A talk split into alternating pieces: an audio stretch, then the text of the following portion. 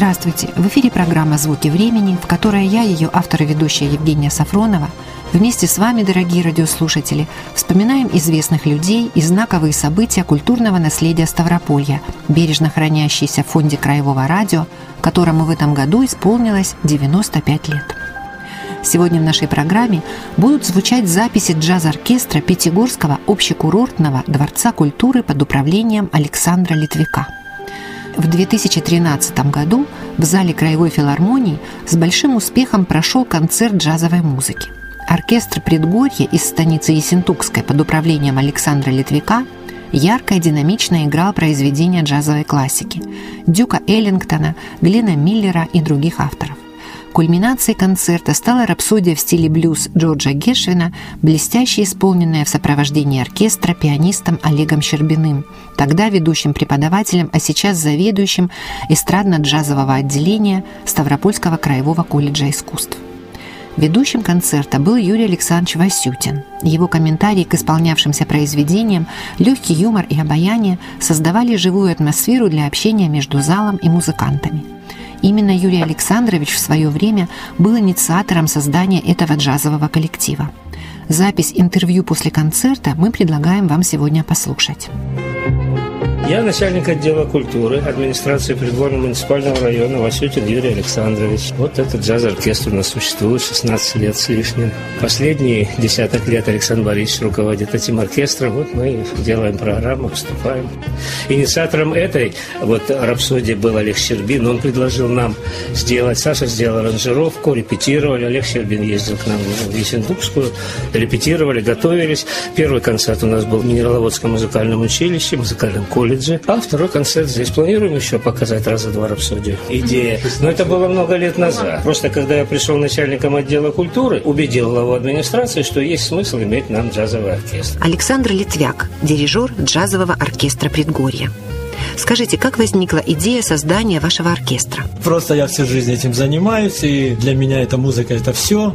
И слава богу, что мне удавалось на протяжении всех этих лет именно только музыкой заниматься, не торговать, не преподавать. Ну, а идея – это вот Юрий Александрович создал это все, стал собирать потихоньку. Не сразу все это сначала, музыканты послабее были, ну, постепенно стали ставить более сложные задачи. Вот э, в 2010 году нам предложили принять участие в международном проекте «Виртуальный Биг Бенд». Там, значит, принимал участие наш оркестр и солисты из Литвы, из Израиля дирижер, из Ростова музыканты, присылали ноты, мы репетировали. Часто бывают выездные концерты? Последний раз мы выступали, был э, джазовый перекресток.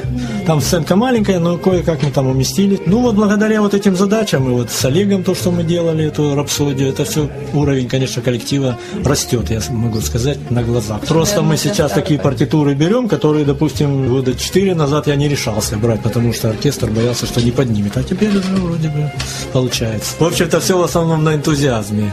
Посмотрим, что-то дальше время идет, мы так продолжаем работать, репертуар есть который какой-то, который намечается к исполнению, сейчас вот к этому готовились. Публика вот уже джазовая за эти годы вот фестивали сформировалась в Ставрополе.